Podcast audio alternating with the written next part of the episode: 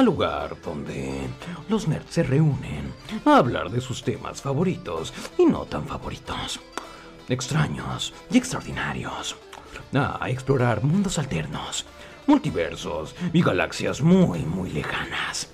Todo de la mano de dos frikis que creen saberlo todo, pero no saben nada. Quédense, les prometo que les va a encantar.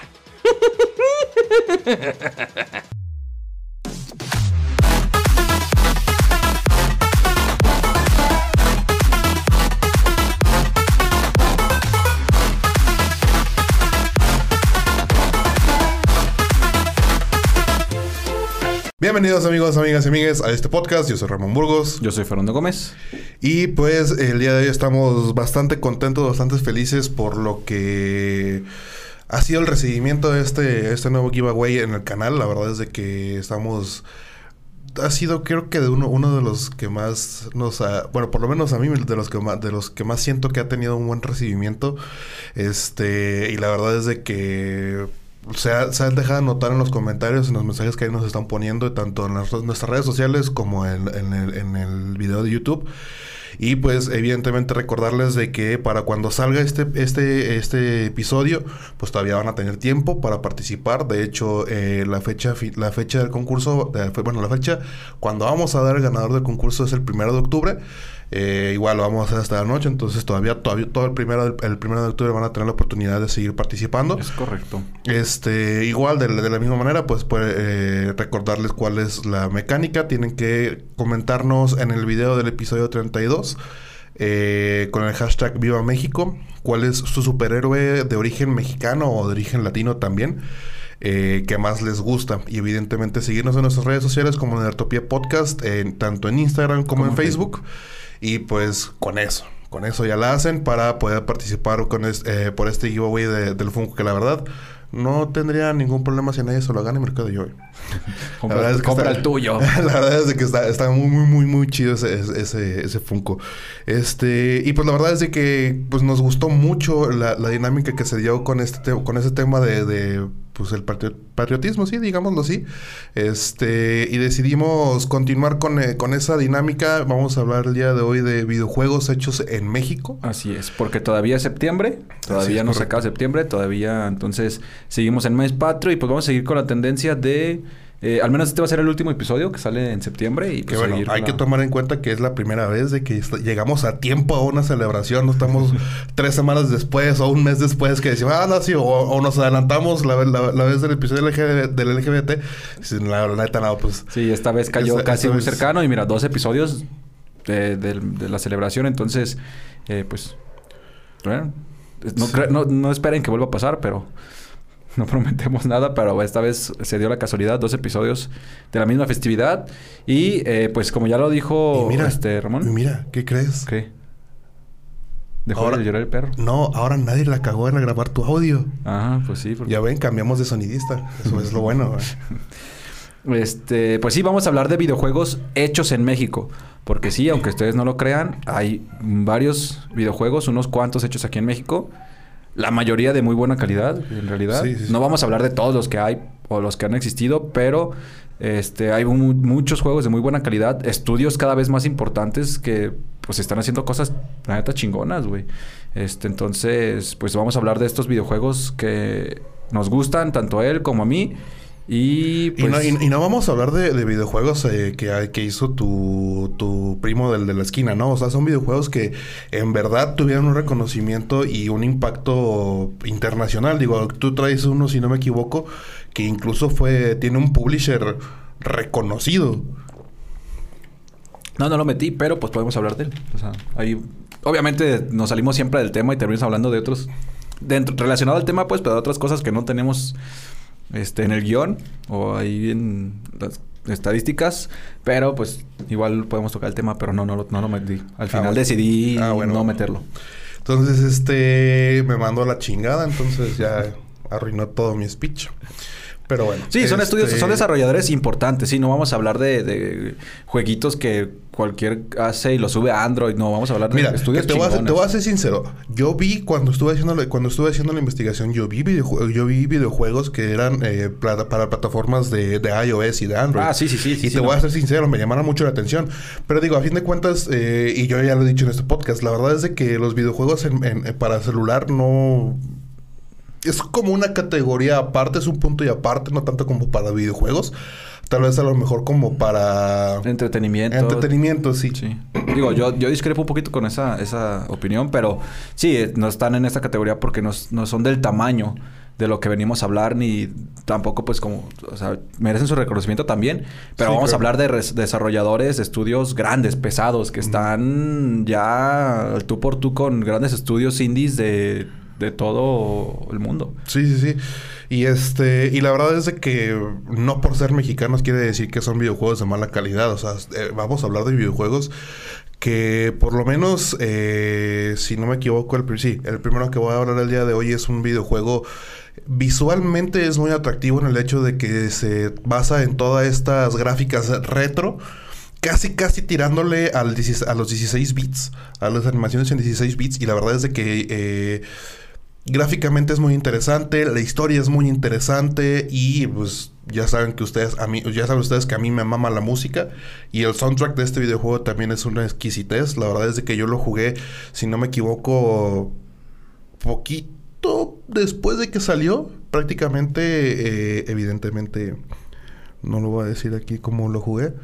Pero, pues evidentemente lo jugué poquito después de que, de que salió, ¿no? Pero este, pues el que voy a hablar, del primero que voy a hablar el día de hoy es de Neo City Riders. Es un videojuego producido por el estudio Mecha Studios. Eh, salió en el, 2000, en el 2020, perdón. Y pues sa- salió para las plataformas de Switch, PlayStation 4, Xbox One y está también disponible en Steam. Este, evidentemente, como les decía, es un juego que se fue desarrollado con profundo amor a las gráficas retro. Este, donde toda esta parte de las gráficas convive con un ambiente futurista. Que precisamente es lo que está basado el videojuego, ¿no? Como que en, en esta sociedad de. No distópica, ¿cuál es el. La, ¿Utópica? Ajá, perdón, me, la- me pendejé. Sí, es una, una, una- una, una ciudad distópica. Ajá. Este, y es como, y es de 2D, eh, no, tiene, no tienes gráficas muy, muy avanzadas, no tienes muchas cosas que te llamen mucho la atención. Este, en el sentido de que no es así como que todo el tiempo está encima de ti la- el, vi- el video, todo el tiempo está encima de ti la, la, la- acción, simplemente es, es algo entretenido, es tipo, digamos, si lo quisiéramos ver, no sé si llegaste a jugar Hotline Miami. Sí. Es tipo Hotline Miami. Evidentemente no es, no es, la, no es la cámara desde arriba, es una cámara eh, en, en plano vertical. Pero este... Pero te refieres a lo visual. Sí, a lo visual, porque Hotline Miami utilizaba mucho estos, estos colores vibrantes, es- estos sí, sí. colores muy, pues sí, brillosos, que la verdad, al final de cuentas, te... en- Pero sí- por algo el juego se llama Neón. Ajá, si, si, lo, si lo cambias a otra temática o lo cambiaras a otro, a otro este, modalidad de juego, a lo mejor como que no compagina, pero evidentemente la forma, la, la historia y todo lo que te está, te está marcando, pues te, te, te lleva de la mano precisamente junto con esta colori- colorimetría que tiene el, el- tiene el videojuego. Este, pues evidentemente tienes, evidentemente tienes que pelear contra oleadas y oleadas de enemigo para, y todas clases de pandillas eh, enemigas. eh, mientras exploras los mapas del territorio, luces fluorescentes y basura, y basura electrónica. ¿Es de caminar y pelear? Sí. Es como, eh, ¿cómo, ¿cómo se dice? No, no, Hitman, es este... Ay, se me fue el nombre de- del, del, del género. Hack and Slash. Creo que sí, Hack and Slash. Eh, evidentemente, como les decía, el soundtrack es un deleite, la verdad. Este, está disponible en Spotify y en la mayoría de, la- de las, de las eh, plataformas de... ¿Spotify? Sí. Spotify. Sí. El, el, el soundtrack. Ah, ya. Sí, sí, sí. Yo dije, ah, cabrón. Y pues evidentemente este es un, es un, es un proyecto independiente y se, fue, se empezó a formar en Kickstarter. O sea, el estudio lo empezó a... a- a- lo, lo empezó a, a- a- financiar a través de, esta plataforma de, de, Kickstarter. la verdad es de que ya le hemos hablado anteriormente, estos estudios independientes tienen ese problema de que no tienen mucho presupuesto, pero pues, hay, hay varias, varios estudios que no tenían ninguna ningún problema en entregarnos unas joyas como lo es en este caso eh, Neon City Riders. La verdad es de que si quieren un juego que les dé varias horas de, entretenimiento y cierto nivel de dificultad, eh, yo creo que es una, es una buena opción. Creo que ya este incluso está, está en descuento en Steam y en, y en la plataforma sí, no es de ese tipo de juegos como el de Geometry Dash que hablábamos en otro capítulo de... Sí. Pero sí tiene su nivel de, de dificultad, ¿no? Digo, no lo he jugado, pero suena interesante. Sí, y pues este, de hecho ellos después de que sacaron el videojuego intentaron hacer este, eh, no sé si llamarlo el, eh, un port o una versión, pero a mí, me, a mí se me hizo muy curioso de que intentaron sacar el videojuego en un cartucho para Game Boy. O sea, era, era tanta su pasión por lo retro y por ellos mismos por, lo ah, por lo retro y por esta estética retro que dijeron, pues vamos sacando el videojuego en, en, una versión de cartucho de Game Boy. Y evidentemente, si tú tienes un Game Boy y compras el cartucho, lo puedes jugar. Oh, no mames, qué chingón. Entonces, este, pues el juego trata de Rick, que es un justiciero enmascarado que necesita explorar la ciudad. Eh, la ciudad futurista, perdón, y en descomposición de Neo City en busca de objetos, superpoderes y compañeros para derrotar a los cuatro jefes de, de pandillas con superpoderes y liberar todos los territorios de sus garras. Eh, pues este videojuego ganó en el 2020 el premio Chinelo al juego del año. Eh, igual en el 2020 ganó el premio eh, mejor videojuego de los BJ Game con la V, no con la otra V. Este, y pues en PAX East ganó el. Se quedó, perdón, como el Best Choice Indie. O sea, es, es la mejor opción de juegos indies según PAX, de East de, ese año. ¿Qué fue el 2000 que dijiste? 2020. Entonces, evidentemente, no estamos hablando de, de, cualquier hijo de vecino que, eh, que, hizo un, este, un videojuego. Estamos hablando de un equipo de desarrolladores, de eh, guionistas, de programadores que, que desarrollaron este juego, valga, valga la redundancia. Eh, y crearon una, una, verdadera joya. Por lo menos yo digo, yo, ustedes ya lo han, de saber, yo soy un mamador de lo, de lo visual y de lo, de lo auditivo y la verdad es de que visualmente y este musicalmente es, un, es algo que te trae mucho. Sí, es buena opción, lo, lo, lo voy a jugar. Yo traigo por mi parte para empezar uno que también lo escogí por ser de mis géneros favoritos. A mí, saben, ya lo he mencionado en el podcast, los que, los que han visto episodios pasados. Eh, me encantan los juegos de simulación. Pero me encantan los juegos de simulación. Pues, tengo juegos Sims con todas las pinches expansiones y los kits. El de Sport también lo llegué a mencionar.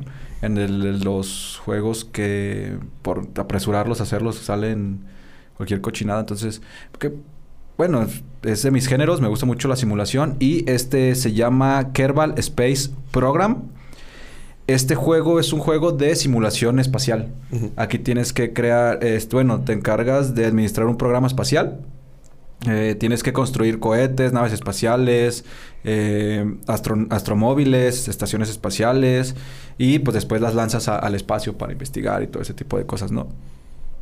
El, el juego de, bueno, relacionado con la historia del Kerbal Space, se, llama así por la raza de los Kerbals que eh, habitan en, el planeta donde está la base, donde el juego se desarrolla es, en, ese planeta y así se llama, eh, pues los, los, habitantes se llaman Kerbals y eh, son unos monitos verdes, casi cabezones como ovalados, pues no son totalmente redondos como alargaditos. Están bonitos, fíjate, están bonitos los monitos. La, el, el tráiler está muy chingón animado y todo, pero pues ya en lo visual es un juego de simulación, o sea, no, no exige muchísimos gráficos, no te tiene ahí como una gran calidad de gráficos, están bonitos y hasta ahí. Eh, ese juego... no, es como tú lo decías, un Sims que, te, que, eso, que son casi claro. ciento y tantos gigas para nada más tener ahí un monitor. Y que lo puedes jugar en, en, 4K, incluso los Sims, ¿no? Entonces, sí, no, no, no llega a ese nivel, pero pues está bonito, la portada visual está chido. Lo que me gusta de este juego es que para empezar, el estudio, el estudio no es un desarrollador de videojuegos. El estudio se denomina un estudio multimedia. Este, ellos trabajaron conjuntamente con la NASA, güey, para el desarrollo de este juego. Incluso la NASA utiliza este juego como apoyo material de apoyo de aprendizaje para los niños. Entonces, eso se me hizo muy chingón aquí que cada rato mencionamos, porque la neta sí somos bien patriotas y sí nos gusta cuando los mexicanos hacen cosas chingonas, lo hemos mencionado en otros episodios. Y el hecho de que este estudio haya trabajado con la NASA, güey, también te, te, implica que es un juego que está bien hecho. O sea, que sí tiene particularidades reales, que sí se, se nota el trabajo de investigación porque aquí lo que se trata es que tú tienes partes, tú tienes piezas como motores, como no sé, cosas así, y tú eres capaz de crear tus estaciones espaciales, tus naves, tus autos, o sea, tú creas desde cero completamente este tipo de, de cosas. Está chido porque hay varios modos de juego. Está el modo carrera, en el que, pues, evidentemente, como todo, estás en ceros. El nivel de las plataformas, de la, estación espacial, del árbol de ciencia, todo está en ceros. Y tienes que hacer contratos para ganar dinero, ganar ciencia, desbloquear el, árbol de ciencia para poder investigar más cosas, crear más partes y bla, bla. Está el modo ciencia, en el que todo está libre, todo, está a nivel máximo, excepto el, excepto el árbol de ciencia. Y el modo libre, en el que, pues, ahí es puro entretenimiento. También lo que me gusta de este juego es que mm, sirve como apoyo, este, material de apoyo de aprendizaje para niños, pero también le da mucha libertad creativa a los jugadores. De hecho, desde un principio sabían que iba a llegar algún momento en el que los, los este, creadores de mods, de mods iban a, interactuar con, con, el videojuego. Entonces ellos desde un principio abrieron la plataforma para que los, los, mod, los moddings, ¿qué se le llama? Los, los modders. Los modders. Los modders, este, pudieran hacer sus, sus, sus mods. Incluso crearon una herramienta que se llama Secan para facilitar la instalación de los mods. Entonces la gente puede crear sus propias partes nuevas, o sea, partes que no existen en el juego, las, las han creado y las suben a la nube para que, que estén ahí para otros jugadores. También han creado este, nuevos sistemas solares, nuevos planetas, nuevas lunas. Eh, en cuestión de jugabilidad está muy chido, güey, porque puedes eh, explorar planetas, explorar lunas, hacer contratos como si fueras una estación espacial, este, pues de verdad. Y le da muchísima... Las herramientas son muy grandes para que la imaginación y la creatividad de los jugadores lo hagan esa es la magia de los juegos de simulación, por eso me gustan tanto, porque no nada más es jugar una historia y ya, sino que aquí tú creas tu propia historia, tú creas tus propias naves, tus propias herramientas, tus propios automóviles, y eso te da pie a que pases horas. Ese es el problema de los, del el único problema que yo le veo a los juegos de simulación, que si una vez, si es un juego que te gusta y te agarras jugando, güey, te puedes durar horas y horas jugando este juego, porque de repente ya terminas una nave o lo modificas o haces otra y te puedes aventar hasta pinches 10 horas seguidas jugando un juego de este tipo. Está muy chingón, el juego está, está muy padre. No es costoso, la verdad es que no ahorita porque pues ya, ya tiene tiempo. De hecho ya sacaron la, segunda parte, la parte 2. Y es un juego eh, que está muy chingón. El, este, desarrollador es el es Squad, se llaman. Y fue lanzado en el 2011 este juego. Entonces ya tiene sus añitos. el, el, 2 este, fue lanzado evidentemente pues mucho después. Pero ahorita está barato. Creo que está como en 80 pesos el, juego. Entonces está accesible. Si les gustan los juegos de simulación, pruébenlo. Está chido, se van a entretener un, un buen ratillo. Sí, yo creo que eh, ya en el momento en el que empiezas a decir que tienes un estudio mexicano que está trabajando directamente con, la, NASA, para, trabajar, para desarrollar ese tipo de videojuego, te, te, llena de, te llena de cierto orgullo, te llena de hasta cierto punto de, de ganas de decir, bueno, tiene, tiene sentido. no sé si trabajó con la NASA para hacerlo. O si ya después de que lo hizo la NASA les dijo, ¿qué onda? Préstenmelo, quiero utilizarlo. Pero de cualquier forma... No, de cualquier forma, sea, sea cual haya sido el escenario, evidentemente llena de orgullo el momento de decir que eh, un videojuego está eh, tuvo, tuvo apoyo, tuvo por ahí este cierto acercamiento por parte de la NASA que que si bien no es la única agencia espacial, pues es la agencia Pero es espacial. La agencia espacial que todos conocen. Sí, sí, sí. Entonces yo creo que, que sí, sí, sí, sí es de, de de remarcarlo, ¿no? Que tuvieron, que tuvieron este acercamiento y a lo mejor bien pudo haber sido para el desarrollo, bien pudo haber sido que a la NASA le llamó la atención el hecho de, haber visto este, este, este proyecto y pues la verdad es de que da, da, da mucha alergia, alegría, alergia, alergia, da mucha alergia, eh, da mucha alegría el, este, el ver este tipo de proyectos que se, que se llevan a, a, estas plataformas que la verdad eh, si a mí me lo preguntas, yo nunca hubiera, o sea, yo nunca lo hubiera pensado. O sea, que un estudio mexicano tuviera el apoyo de la NASA para desarrollar un videojuego, la verdad es de que. Sí, por eso lo metí y por eso saqué al otro que fue lanzado por Bandai.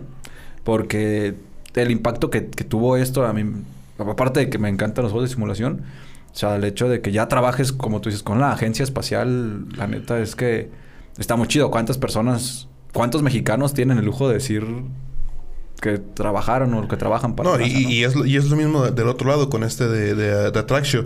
Eh, ¿Cuántos estudios mexicanos o, desarrolladores mexicanos tienen la oportunidad de decir que Bandai les, publicó su videojuego? Eh, y, hay que, y, hay que, decirlo con todas sus letras. Bandai no es cualquier, no, es cualquier, este, cualquier publisher, es Bandai. Ese es el que eh, eh de los grandes, de, los de las grandes empresas de videojuegos en, el mundo. Y yo creo que también tiene su mérito eh, el de Action. Yo te, voy a decir, te, voy a decir, la verdad. Que quiero, algo que quiero recalcar de, bueno, de diferencia aquí con, con el de Kerbal Space el Program es que el estudio ni siquiera se dedica a hacer videojuegos. O sea, ellos no se dedican a hacer videojuegos. Ellos se dedican a otras cosas. Hacen, no sé, este tipo de, de simuladores o o hacen este no sé apoyo audiovisual porque es un es un estudio multimedia que hace de todo pero su principal no es videojuegos de hecho no, no hacen videojuegos es como su primer videojuego y ni siquiera es un videojuego como tal es, es una simulación es un simulador y para llegar a este nivel la neta no cualquiera. Sí, evidentemente. Pero, eh, ah, mira, te voy a ser sincero. Yo, yo quería meter a Traxio eh, simplemente por el hecho de que, de que fueron publicados por, por Bandai. Pero. Eh, no, la historia está chida. jugué. La verdad yo, tampoco lo, he jugado. vi las reseñas y vi, por, vi rápido un gameplay. Y la verdad es de que lo primero que dije es. Mm, es una copia barata de Portal. Pues sí, güey, pero. Pues no barata, güey, pero sí tiene. Yo creo que ahí es donde, como hablábamos en otro, como hablábamos en otro podcast, qué tanto es inspiración y qué tanto es es, plagio o copia, ¿no? Eh, que fue una inspiración, güey, porque pues sí. Es que mira, no sé si, si, si, si tienes eh, o, tienes esta idea de, de, qué es lo que trata o cómo, cómo, de qué va el juego. Sí, sí, sí. Es un reality show en una estación espacial donde son este. Si no mal recuerdo, son son prisioneros. Son, prisioneros, son, criminales que están, que están, luchando por su libertad. Y... haz de cuenta que, que, que es una... que se llama la EESS, e, que es Entertainment Space Station. Te trabaste, espérate. la, es la Entertainment Space Station, que literalmente es una estación espacial diseñada para hacer, para hacer este reality show.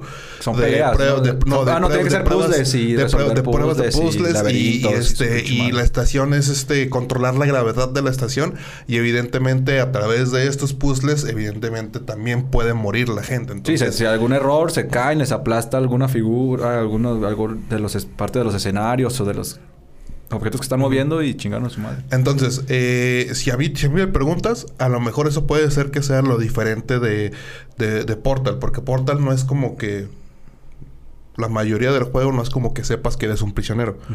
Eh, sabes que eres, que eres eh, parte de un experimento y estás, y estás ayudando según tú a este experimento, ¿no? Pero aquí todo el mundo sabe que es un prisionero y está luchando por su vida y está luchando por su libertad. Entonces, yo creo que si lo hubieran, si lo hubieran dejado ahí, te podrías librar de, de, parecerte a Portal. Pero el momento en el que empiezas a meter la comedia satírica y esta de, humor negro, pues Portal es eso. Pero, Portal se hizo Portal por eso. Pero también, somos, pero también somos mexas y los mexicanos nos gusta este tipo de humor y de comedia, güey. Sí, yo lo entiendo, pues, pero a fin de cuentas, por eso yo digo que es una, copia, de, Portal. Yo también no, no lo metí porque, pues, digo, no es porque sea un mal videojuego o un mal estudio, pero, pues, obviamente el hecho de que estás basado en un juego similar, y acá estamos hablando de la NASA, pues sí dije, no, pues Sí, y, de hecho ahorita eso que dices que, que, es un juego similar, no sé si tú lo viste, pero hace, ¿qué te gusta? Casi, casi como en cuanto empezó septiembre, las redes sociales empezaron a llenar, o por lo menos las cuentas que yo sigo de, de, videojuegos y de esta, de esta parte geek, se empezaron a llenar de, de, de, publicaciones que decían, ah, es que si hablas de un juego, un juego, de un videojuego hecho en México, vas a tener siempre las mismas características, este, que es, este, eh, o es azteca, o es maya, o es precolombino, o es en la conquista. Entonces, yo creo que es un buen momento para dejarlo, dejarlo en claro. Ya estamos un poquito avanzados en, el podcast. Yo creo que es un buen momento de dejarlo, dejarlo en, el, eh, en la mesa no todos los videojuegos que se desarrollan en México tienen que tener esa temática. Evidentemente la gran mayoría tiene esa temática porque esos son nuestras raíces. Y porque es nuestro orgullo, porque queremos enseñarle al, mundo este, la, cultura mexicana, de, de, dónde de dónde proviene toda esta historia, porque es, un país rico en cultura. Entonces, obviamente como un desarrollador orgullosamente mexicano, quieren expresar este orgullo y demostrarle a los demás países, si se trasciende al nivel internacional, parte de nuestra cultura, parte de lo que nos hace este, mexicanos. Y está bien, está chido, o sea, pero como a lo que ibas, a lo que pretendo que vas es que no todo es eso. No, evidentemente no todo eso. No todo es eso, perdón. O sea, yo sí traigo uno de esos, pero no porque todos sean esos.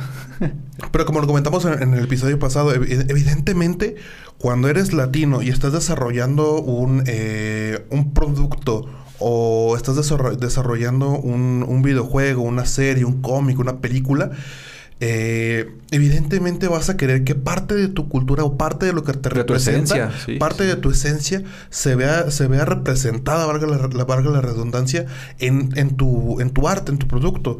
Y evidentemente lo, hablábamos la otra vez con Red Locust, con eh, eh, Médico Místico, con todos estos personajes desarrollados para, para, para cómics por gente latina que le dieron este enfoque latino porque son latinos y conocen la historia y conocen el, el trasfondo de todo esto. Evidentemente lo mismo va a ser para los videojuegos. Los desarrolladores de videojuegos van a decir, yo quiero desarrollar un, videojuego y quiero que llegue a, a, un alcance internacional, pues evidentemente voy a tratar de que se trate de, valga la redundancia otra vez, voy a tratar de que se trate de algo que me represente. Y qué mejor, qué mejor que representa a los mexicanos que las culturas eh, eh, indígenas. Eh, las culturas indígenas. Y, ojo, no porque se traten de esto o hablen de ese tema quiere decir que sean malos. Hay muchos juegos que se tratan de la conquista, de los aztecas, y son muy buenos. O sea, no porque, no, porque caigan en un cliché, si lo quieren llamar así algunas personas, quiere decir que sean malos. No sé tú, pero por lo menos yo. Eh, cuando salió el Age of Empires 2, la expansión de, de Conquerors cuando salieron las aztecas fue mi, mi, campaña favorita, ¿no? Está perro, güey. Fue, fue, fue eh, bastante interesante ver, ver, ver, no sé, la verdad, si hubo por ahí algún latino, algún mexicano encargado del desarrollo de esto, pero evidentemente fue muy interesante el ver esta campaña en donde tenías precisamente todo este desarrollo del personaje principal, eh, desde que se convertía, desde que era un guerrero, un guerrero águila, un guerrero jaguar, desde que liberaban Tenochtitlan y hacían todos, todo el desmadre. Era como la historia un Moctezumita, ¿no? Ahí ficticio. Mm, sí, yo creo que sí, la verdad. Entonces, evidentemente te, llena de orgullo como mexicano el ver, el ver estos juegos por desarrolladores grandes como lo eran en su, eh, momento Microsoft. Eh, y la verdad es de que te gusta, te gusta y, te, y te captura el momento en el que tú lo ves y, te repito. Obviamente cuando están bien hechos, pues. Sí, evidentemente, pues, pero... Y bueno, no, no es que, como tú lo dices, no es que estos videojuegos estén mal hechos, no es que estos videojuegos sean malos, simplemente, ok, es como que lo, irte a lo seguro, ¿no? Exactamente. Pero, evidentemente, no. no todos los videojuegos hechos en México van a tratar de lo mismo. Y es lo que, lo, bueno, y es lo que, lo que pretendía con este pinche speech que me acabo de aventar. Güey, la neta a mí me dio un chingo de coraje ver, ver, ver ese, esas publicaciones de que, ah, es que todo, si, si, si, es juego mexicano, se va a tratar de, de aztecas, mayas y la conquista. Y no, güey, hay un chingo de videojuegos mexicanos que merecen la pena hablarse. Y güey, hablábamos de, también en un episodio del que están desarrollando en Ciudad Juárez, el de... Ah, ah sí, sí, el de ese, el chiste malo que sacamos. sí, güey. No me acuerdo cómo se llama este pinche juego que está desarrollando una sola persona en su casa. Pero que, o sea, con su, ambición es tan grande que no tiene nada que ver. Simplemente está basado en una ciudad de aquí de México, obviamente, que supongo que aquí vive el, desarrollador. Y es nada que ver, es un survival de disparos. Entonces, nada más porque está ambientado en, un estado en la, aquí en el país. Y ya. Y se ve con futuro que sea bueno, entonces... Un estado donde es un survival de horror. donde realmente la vida real es un survival de horror, ¿no? ¿Qué otro juego traes? Eh, bueno, el segundo que traigo el día de hoy es... Eh, se llama... Eh, ay, se me fue el nombre completo. No lo apunté. ah, no, bueno. Bueno. Se llama Green algo más. Ah, ya, el de las plantas. Sí, ajá. Este es un videojuego que salió en el 2019, salió para PC, Xbox One, PlayStation 4, Nintendo Switch. Yo? Oh, no lo apunté. Eh, y fue, fue eh, desarrollado por el estudio este, Estación Pi. Te soy sincero, mientras estaba haciendo la investigación, y creo que es algo que esto, esto sí es un poco triste, la verdad. No logré encontrar ninguno de sus redes sociales. Su página web está caída. Entonces, a mí lo que me da a entender es de que probablemente el estudio pues ya, ya cerró, ¿no? Y creo que la... Eh, no lo he jugado, te soy sincero, no he jugado este videojuego. ¿Ahí se llama Grim? Sí. Grim. Eh, G.R.E.N. No tiene otro nombre más. Sí, tiene... Es dos puntos y algo más. ah, sí. The, The Life Algorithm. El algoritmo de la vida. Ajá. Entonces, este... Este, este videojuego, te soy sincero, no lo jugué vi los gameplays, vi el trailer y la verdad es de que sí, eh, visualmente, te, visualmente te iba a gustar. La, premisa te va a llamar te va, te va, a llamar mucho la atención, güey. Es eh, te marca igualmente una, una sociedad distópica en el que por ahí los científicos intentaron jugarle a Dios y este desarrollaron un algoritmo para modificar las plantas genéticamente para que pudieran crecer más rápido, para que puedan crecer con mejores este eh, iba a decir specs, pero no, ¿cómo se, cómo se diría? Con mejores eh, atributos. Este, y pues evidentemente esto terminó dotando a las plantas de, de, este, de, de inteligencia y de vida. ¿Estás hablando de la comida genéticamente modificada? No, nadie dijo nada. Monsanto, no escuches esto. Entonces, eh, la situación aquí es precisamente eso. Estás viviendo en una sociedad distópica en donde ya todo fue, fue conquistado por las plantas. Y creo que algo que, que, nos va a gustar a los dos es de que no se trata de ir matando a todos tus enemigos. La única habilidad que tiene, bueno, una de las habilidades que tienes es, y la manera en la que, en la que los vas a derrotar es paralizándolos. O haciéndolos piedra, ¿no? Para, paralizándolos y utilizándolos para continuar en el camino. Eso es todo lo que puedes hacer con los enemigos. No los puedes. Bueno, sí, algunos sí. Pues que son plantas, ¿no? Sí, son plantas. Entonces, este. La verdad es de que tú lo, bueno, lo, acabas de decir. Me interesó, me interesó ver, me interesó jugarlo al momento de ver, de ver los gameplays y, los, y el trailer. Y la verdad es de que. ¿Sabes más bien por qué me interesa jugarlo? Por la jugabilidad. Porque es un Metroidvania es un juego de plataforma. Sí, tiene... Es muy raro ver un juego de plataforma ya en estos, en estos tiempos. Y tiene mucho de la jugabilidad de, de estos, estos plataformeros como Metroid, como Castlevania. El hecho de poder trepar muros, como, como Mega Man también en, esas partes donde se pega el muro, se desliza y puede brincar de muros a muros. La jugabilidad está muy chida, visualmente está muy perro también el, el, juego, se ve muy, muy chingón el, el monito. Lo que, lo que se me hace raro es que el monito se ve muy chiquito a comparación de los escenarios. Escenarios bien grandotes. Pero eh, está, está la jugabilidad. Digo, yo tampoco lo he jugado, pero sí estuve pues recabando información. Lo vi y me llamó la atención porque visualmente está, está bonito, está atractivo. Sí, evidentemente es un videojuego que no tiene mucha paleta de colores porque si vas a estar hablando de plantas el color que más predominancia va a tener va a ser el verde, ¿no? Tiene ahí algunos tonos de azules, tiene algunos tonos de blancos y negros para poder hacer contraste, perdón. Pero pues evidentemente lo que va a predominar ahí va a ser el verde, ¿no? Y, llama, no, no, no es cansado la vista porque saben, saben jugar con todas estas tonalidades y los contrastes de los colores, pero a fin de cuentas sí, todo es verde. Pero la, eh, les soy sincero, no lo, no lo he jugado, pero estoy interesadísimo en jugarlo. Y evidentemente, pues es un videojuego que ya salió hace bastante tiempo y pues está en, descuento también en Steam y en la plataforma de, PlayStation 4. Eh, como lo decía hace un momento, la verdad es que me parece muy, muy triste el hecho de que probablemente el estudio ya no exista. Porque es esta parte de, de estos, de estos estudios, que es como que el destino de, me atrevería a decir casi el 80% de los estudios independientes, su, destino es tener un videojuego, dos, tres y... Sí, si no tienes éxito y no tienes quien te fondie, pues... Se va. O sea, no, no, tiene, no, tiene, sugar. Es como... Es difícil que, que, las personas de su bolsillo mantengan algo que no les da dinero. Es una sola inversión. Simplemente estar invirtiendo, invirtiendo, invirtiendo, como este podcast. Pero, pues sí, no tienen el bolsillo para mantener un estudio de ese tamaño, porque realmente lo hicieron bien. El juego está, está, está chido. bueno, al menos se ve, se ve bonito. Y pues lamentablemente eso pasa, y no nada más con los estudios mexicanos, en general con los estudios indie, estudios que son, que son pequeños, que ellos mismos se financian, pues es difícil, si no encuentran a alguien que les ayude financieramente, pues se mueren. Y tristemente porque a lo mejor tienen potencial para crear cosas más chingonas, ¿no?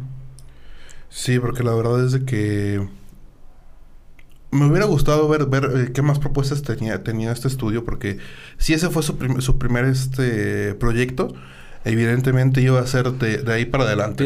tenían talento. De ahí para adelante iban, iban, a, iban a mejorar, iban a, iban a tener mejores propuestas, mejores ideas.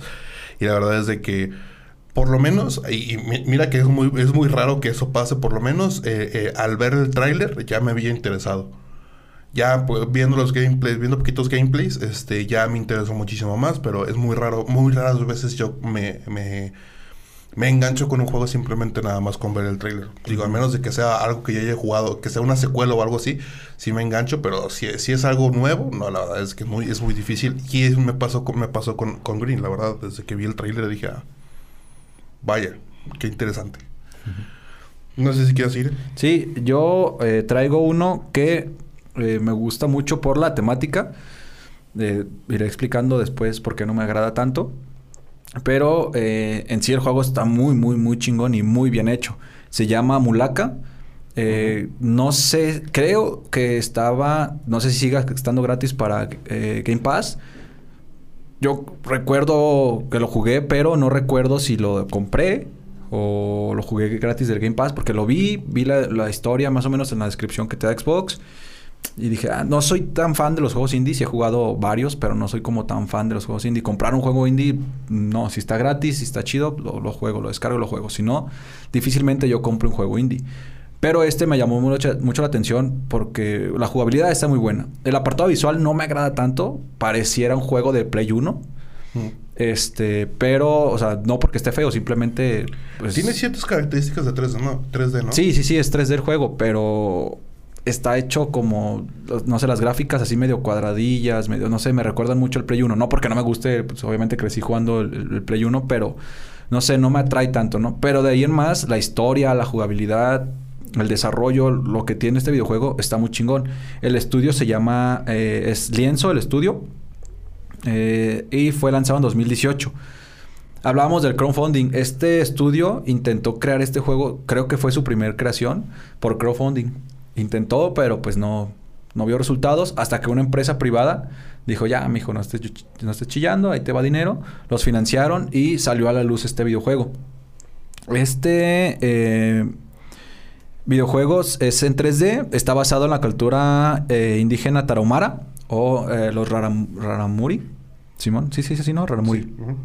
Eh, obviamente los que somos mexicanos, los los que los somos mexicanos los conocemos porque son esta cultura que gana maratones, que compiten corriendo descalzos y ganan maratones. Es una cultura muy rica, incluso tienen historias con sus dioses muy muy chingonas. En eso se basa este juego. El juego está basado en un chamán tarahumara que se llama Sukuruame, se llaman los chamanes, Sukuruame. Eh, en este debe resolver acertijos este, en ambientes inspirados obviamente en ubicaciones reales de la Sierra Tarahumara. Este, y em, las criaturas a las que se enfrenta son de la mitología tarahumara. O sea, se enfrenta a, monstruos de la mitología tarahumara. Eso también lo hace muy chido. Al igual que como las culturas aztecas y todo, que se enfrentan a sus monstruos, estos se enfrentan a sus monstruos. ¿Qué es lo que tiene de chido este juego? es que conforme vas avanzando, el Sukuruame es un ser en la mitología tarahumara que tiene la capacidad de comunicarse con los dioses. Entonces tiene la capacidad de, comunicarse con los dioses y pues él ayuda pues a, su región, ¿no? En el, lado espiritual pues con la gente. Es, es meramente la palabra, engloba la palabra chamán. Lo que tiene chido es que es capaz de convertirse en los animales, de absorber la energía de los animales. Entonces, conforme vas avanzando en el juego, adquieres este, habilidades de los, de los animales. Puedes correr rápido, puedes saltar, puedes incluso volar. Porque te conviertes. Es un ¿no? Correr rápido. Pues no, porque puedes correr lento. A comparación de alguien más que, que corre más rápido que alguien más, tú corres lento, otro corre rápido. Pero bueno. Te junta más pequeño, güey. ya sé.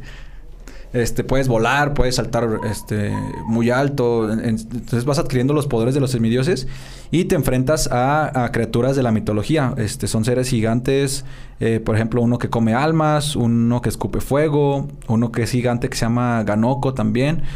Y este, pues tú tomas la piel de este, de este chamán.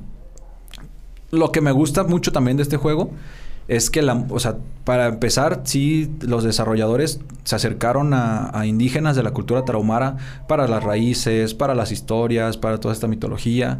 Incluso la música está hecha con instrumentos de la cultura tarahumara.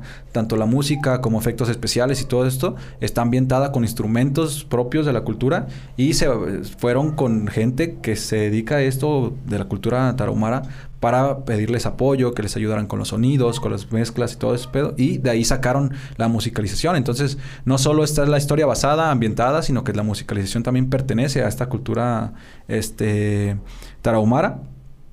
Eh, y también lo que me gustó es que los desarrolladores, eh, incluso en su web, en su página web, dicen que eh, una parte de las ganancias de Mulaca serán destinadas al fortalecimiento de la cultura y la preservación de la Sierra Tarahumara. O sea, parte de las ganancias las donaron para la preservación de la cultura y de la Sierra Tarahumara. Eso se me hizo también muy chingón porque no tienes la necesidad. Ya estás representando a la cultura a un medio internacional y hacerlo de esta manera, pues qué chingón. También está chido porque no sé si traigo el dato, pero fue de los primeros juegos. Mm, mm, mm. Sí. No, creo que no. Pero fue de los primeros juegos también en estar en, eh, en todas las plataformas. PC, 4 Xbox, Steam. Y la neta me gusta mucho porque lo jugué. La jugabilidad está, está es un plataforma 3D. Pero está muy chido porque es como un mundo semiabierto, tienes jugabilidad libre, puedes correr, saltar, hacer desmadre y medio y eso le da un plus para un estudio pequeño, se puede decir. De hecho, actualmente están, están, están desarrollando un juego que se llama Aztec Forgotten Gods, que también está basado en la cultura azteca y aquí obviamente pues peleas contra pues, seres inmensos y visualmente mejoraron muchísimo el apartado. Entonces se ve que es un. Ya tienen, creo que también otro juego aparte. Entonces es un estudio que afortunadamente encontró lo, lo que decíamos ahora con el estudio de Green, que pues encontró lo que necesitaba, alguien que los fondeara, alguien que les diera presupuesto, alguien que los patrocinara. Sí, encontraron su sugar. Pues. Ajá, encontraron su sugar. Y eso está muy chingón porque estudios que tienen la capacidad de crear cosas como esta Creo que no cualquiera. Lo platicamos en un episodio del podcast, el de Tunche, el que es peruano, que incluso el, creador del, del, estudio es un, un, gamer, un streamer de allá de, Perú, que él dijo, pues a mí me gustan los videojuegos, pues ¿por qué no hago mi estudio de videojuegos? Y ellos encontraron la, capacidad de, de, hacerlo. Pero no todos tienen esta suerte, o bueno, no suerte, sino esta iniciativa y gracias a los contactos y todo poder fondearse. Entonces, que estudios pequeños logren esto, está muy chingón porque una, van a poder seguir creando proyectos de este tamaño que, son chingones, que resaltan lo que es el talento mexicano, que llegan a todas las plataformas, que en todo el mundo lo pueden jugar, que llegan en todos los idiomas y eso le permite a más estudios este, y a más personas que se quieren dedicar a esto, pues decir, oye, si ellos lo, lograron, yo también puedo, ¿no? Y que le abra un campo, un camino a los, a los creadores de estudios mexicanos, porque en sí tampoco es que sean muchos los que logran, los que logran este paso. Hablábamos otra vez, repito, el juego este de que está creando el juego ambientado en Ciudad Juárez, lo está haciendo él solo. Quizá porque no ha encontrado los medios, no hay quien lo patrocine, no hay quien lo ayude y pues es así, es difícil que salga un juego bien hecho en un corto periodo de tiempo. Y evidentemente todo, todo cuesta, ¿no? Desde la parte de, de la herramienta, el hardware, una computadora, todo lo que tú quieras para, para poder renderizar un, video, un videojuego, pues no, no lo puedes hacer en, tu... el software también. Sí, no, no, no, lo puedes hacer en tu, en tu computadora de, de 3 mil pesos del Walmart. O sea, necesitas una computadora bien. Y el software, este, el tiempo más que nada. Y evidentemente, quieras o no, aunque, aunque sea una sola persona, estoy seguro que por lo menos tiene dos o tres personas que le ayudan a hacer cositas pequeñas o que le ayudan a hacer gran parte de, la, producción y evidentemente pues no hay quien trabaje gratis, ¿no? Sí, claro, también aparte él tiene que trabajar, obviamente, digo, especulando, pero tiene que trabajar para poder sacar dinero para su, su proyecto, ¿no? Que a fin de cuentas es un proyecto que lo hace con el corazón y tiene que trabajar de alguna forma para sacar dinero para seguir con este proyecto. Y si trabaja, ¿a qué horas lo desarrolla? ¿A qué horas le da tiempo a su proyecto? Entonces, son proyectos que tardan un chingo en salir. Sí, sí, y díganos nosotros. Cuando tiempo de sacar, de sacar, este podcast, simplemente, simple, simple y sencillamente por, por, los tiempos de nuestras agendas, ¿no? Y ustedes ya sabrán. Y la inversión también. Lo que, lo, que, lo que puede suceder cuando uno se, se ausenta uno o dos meses, ¿no? Pero la verdad es de que sí, hay que, hay que, hay que decirlo como, como es y con todas sus letras. Eh, la razón de, de, apoyar a estos estudios independientes no es porque sea un sentido eh, nacionalista y que simplemente por ser mexicanos ya digamos, no. Evidentemente, si estamos hablando de ellos es porque son videojuegos, son buenos videojuegos.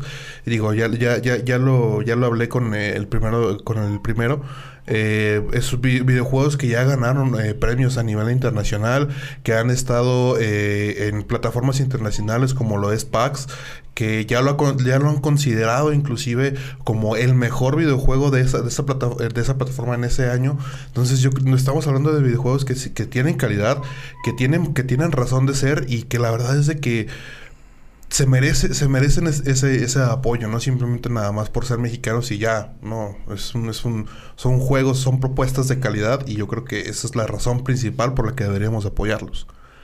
Eh, y pues eh, el último que traigo el día de hoy es un videojuego que la verdad a mí me parece muy, la propuesta me parece muy graciosa. Eh, se trata de Pato Box. es un videojuego que salió en el 2018.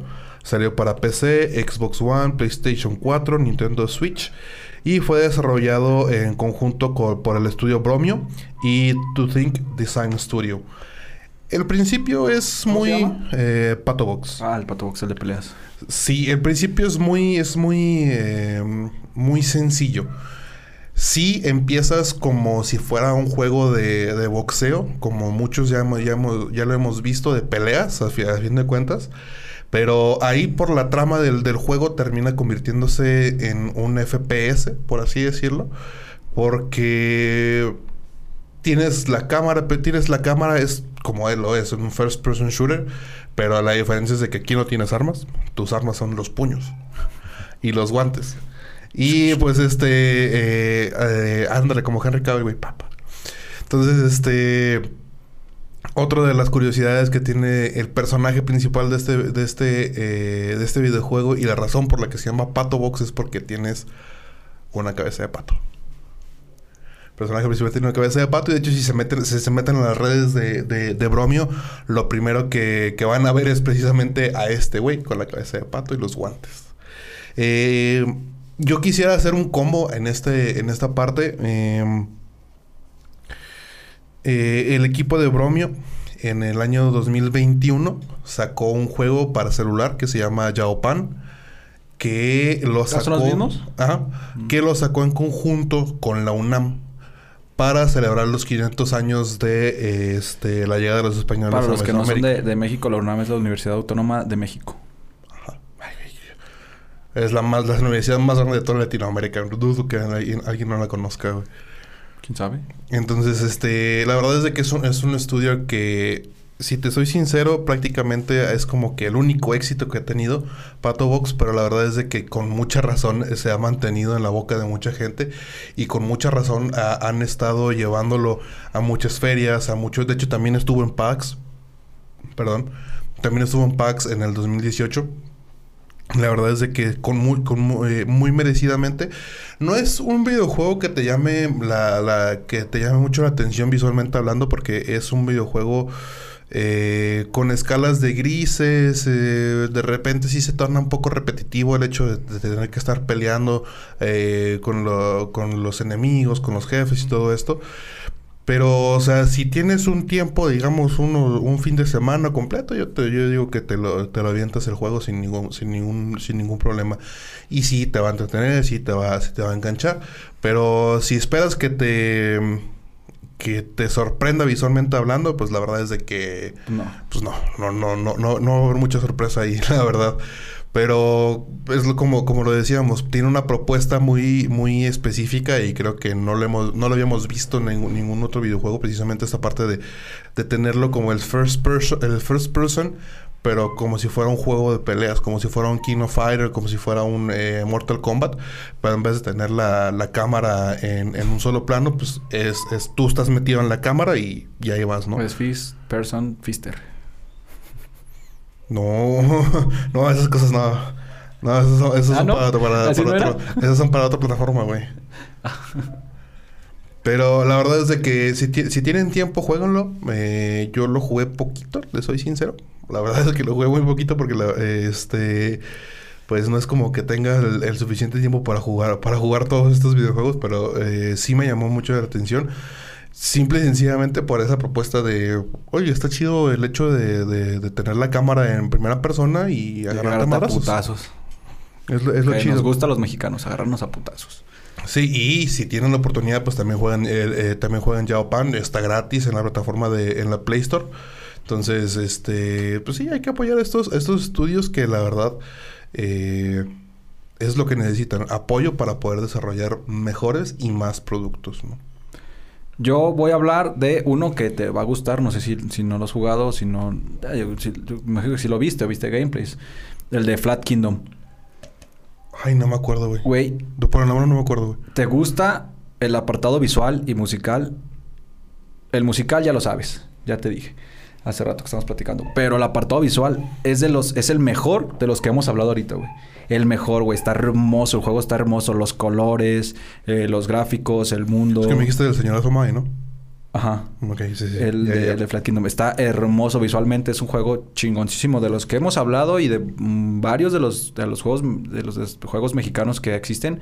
Por mucho, visualmente es el más bonito, güey. Está chingoncísimo, güey. El apartado visual está chingón. Es eh, Flat Kingdom, salió en el 2016 y el estudio es Fat Panda Games. Eh, en este juego es eh, un mundo 2D eh, al que se lo está comiendo, bueno, se está convirtiendo en 3D. Entonces es un hechicero que tiene seis joyas mágicas que mantienen esta realidad 3D, pues como se puede decir, encerrada, ¿no? Entonces, este, un, el, el, villano pues el, villano se llama X, perturba el equilibrio y el mundo 3D empieza a comerse al mundo 2D. Entonces aquí tú eres el, el, el héroe o el, principal, el que trata de salvar el mundo. Es, una, es un pedacito de papel. Es un, es un, pedacito de papel que es capaz de convertirse en cuadrado, en círculo o en triángulo, depende de cómo se necesita la situación, para resolver puzzles. Aquí más que nada se trata de resolver puzzles, este, superar obstáculos y también obviamente derrotar a jefes gigantes la, la, jugabilidad está muy, muy plataformera, muy nintendera, güey, pero está muy bonito visualmente. Y musicalmente está eh, desarrollado por Manami Matsumae, que es nada más y nada menos la que creó toda, todo, todo, todo, toda la música de Mega Man 1 y colaboró con gran parte de la musicalización de Mega Man 2. Entonces es, una leyenda este Matsumae eh, para los videojuegos y más para los videojuegos clásicos. Y que un estudio mexicano haya logrado conseguir que Mutsamae te musicalizara, güey. No mames, yo creo que haber sido un logro para los desarrolladores chingoncísimo. ¿no? Se han de, haber sentido contentos, extasiados, chingones de que, güey, o sea, alguien, una inminencia en los videojuegos de este calibre, te haga la música, creo que ha de haber sido chingón. Acompañado del apartado visual que está neta, véanlo, vean trailers, gameplays y si les atrapa, jueguenlo. Está hermoso el pinche juego. Hermoso. La temática pues es plataformas y saltando, resolviendo eh, rompecabezas. Está chido porque la bolita circular se parece un poquito a Pac-Man, pero está en blanco y negro. Y se, se, convierte, cambia de forma según se requiera. Y la verdad es que esa, esa es la, la, temática del juego. La verdad es que es nada más, es un mundo de papel donde pues vas resolviendo los, los, los puzzles, los acertijos, también hay retos secretos. Vas eh, conociendo la historia por pergaminos. Vas encontrando pergaminos y ahí vas conociendo la historia de este mundo. Y pues... ¿Para qué plataforma es que eh, está para... Según yo están todas. Eh, bueno, ahorita que yo sepa... Ah, de hecho, como dato, es el primer juego creado en Yucatán en venderse en Steam. O sea, ese dato está chingón. Y eh, también otro dato curioso que venía por ahí es que tenían muy poco presupuesto para ver, para crear un, mundo 3D como tal. Entonces fue el juego está hecho en 2.5D. Así les salía más barato, este, y pudieron concluir el juego. Y el hecho también de que sea el primer juego yucateco en venderse en Steam, Está muy chingón. Entonces, está en Steam en... No sé cuánto cueste, no creo que esté, que esté muy costoso. Pero, güey, te va, a ti que te gusta la música y la parte visual, güey, te va a encantar este pinche juego, güey. Está hermoso, güey. Está hermoso. No, la verdad es de que... si lo quieres comprar y ya ahí lo jugamos. Este, no. Eh, la verdad es de que sí, sí había escuchado que había un videojuego con la música de Matsumae, pero no, no sabía cómo se llamaba, ni siquiera me, me, había, me había picado el interés como para buscarlo, pero ahora, que, me, que me cuentas de la, eh, de la dinámica y de la historia, creo que sí, sí es bastante interesante. Yo creo que también lo, lo voy a jugar. Sí, está muy bonito, la neta está muy chido, güey. Y la verdad es de que, como tú lo dices, el momento, lo hablamos al principio con, este, con este estudio que, que se desarrolló de, este, no, no, el de Kerbal Space Program. Ah, ya. O sea, es, es creo que guardando, guardando las debidas dimensiones, es la misma situación. O sea, eh, el momento en el que tienes a alguien que ya está establecido o que ya está, ya tiene el, sello de, eminencia o el sello de, este cabrón, este cabrón la, la, hace y la hace bien. Leyenda, leyenda en los videojuegos. Este, y que se, que se dé el tiempo o que eh, note que tu proyecto es interesante al punto de decir, vale, me, me, les uno. Yo creo que ah, habla mucho de, de, la calidad. Obviamente esta morra, esta, esta Matsumae ha trabajado en otros proyectos, pero para que vean la dimensión de lo que me refiero, por eso se menciona Mega Man, menciono Mega Man 1. No sé, también me, gustaría investigar la historia. No sé si ellos se acercaron a ella para que les musicalizara o si ella, no sé, llegaron a algún, algún proyecto, les llegó el nombre o alguien le dijo, pues mándale un correo, escríbele o algo. No sé cómo habrá sido la historia. Pero, güey, que alguien tan chingón te apoye en tu proyecto. Digo, tampoco no sé cuánto les habrá cobrado. Evidentemente tampoco lo hizo gratis, ¿no? Pero... Tal vez no, pero... pero no mames, o sea, que alguien de este calibre, güey a un estudio tan pequeño, porque a fin de cuentas son estudios indie, no estamos hablando de, Capcom, ¿sabes? Estamos hablando de un estudio independiente del otro lado del mundo, güey, mexicano, que, que, tenga este alcance y que tenga esta proyección de otros artistas, leyendas en, el medio, dices, güey, o sea, algo hicieron bien. Sí, no, y yo, creo que algo que podríamos hacer aquí es quitarle el mexicano y dejarlo un estudio independiente que logró atraer a, esta, atraer a esta personalidad a su proyecto, yo creo que ya es mucho, mucho, da mucho de qué hablar. Y ya si le agregas el mexicano, pues evidentemente ahí es donde, donde, aplica el orgullo. Pero yo creo que lo, esencial sería eso, es un estudio independiente. Que atrajo la atención. Entonces, eh, pues la verdad es de que hay que, hay que volverlo a repetir. La, la situación de, de, de, este, o más bien el mi idea de este, de este episodio era simplemente, pues, hablar de, de estos videojuegos que, a ver, no todos, sí, a lo mejor Mulaka lo trajiste, pero no todos.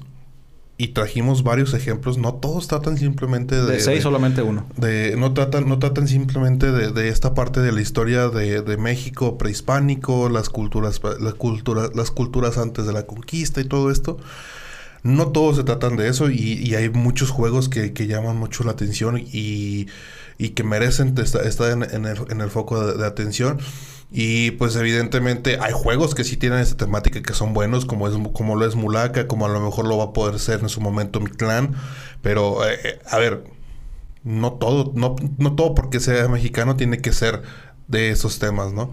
Y la verdad de que pues como ya lo, habíamos dicho en su momento en, el capítulo de los videojuegos indies, la mejor manera de que estos, de que estos estudios que nos entregan joyas así tan, tan hermosas y tan bellamente construidas, pues la mejor manera de, hacerlo es, de apoyarlas, perdón, es este descargando el videojuego, comprando, contenido, haciendo todo lo posible para que esos estudios pues no, no se vayan, no desaparezcan, porque la verdad es de que hay muchos estudios que tienen mucho, mucho que dar y como lo vimos por ejemplo con, con Kerbal, eh, con eh, eh, City, son cosas, son, son, son, primeros proyectos que son tan bien hechos y que están, que son tan bellos que la única, la única situación es de que de ahí en adelante y lo más seguro es de que nos van a seguir entregando cosas muy interesantes. Entonces, pues creo que es todo por el día de hoy. Eh, no se olviden de seguirnos en nuestras redes sociales como Nertopio Podcast en Instagram y en Facebook. Eh, no se olviden de suscribirse al canal en YouTube. Eh, darle la campanita para que les avise cuando subamos nuevo contenido y dejarnos en la parte de abajo sus comentarios.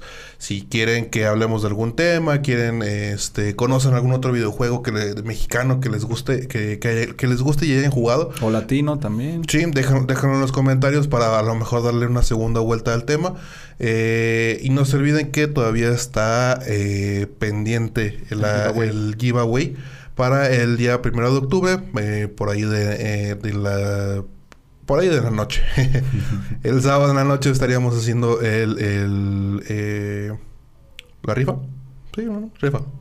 El sorteo. El sorteo, ajá. Estaríamos haciendo el sorteo, este, la tanda, güey. La tanda ahí. Entonces, este, nuevamente agradecerles de todo corazón el apoyo que nos han estado dando eh, en este y en los anteriores y en todos los demás, los demás eh, episodios de la plataforma.